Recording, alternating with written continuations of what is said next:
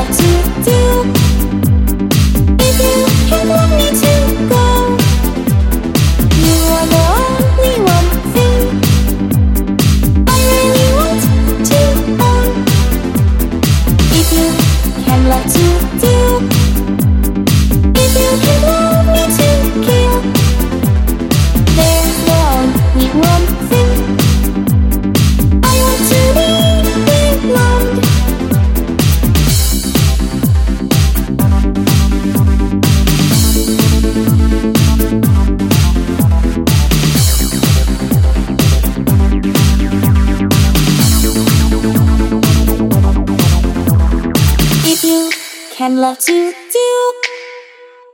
If you can't love me to go, you are the only one thing I really want to own.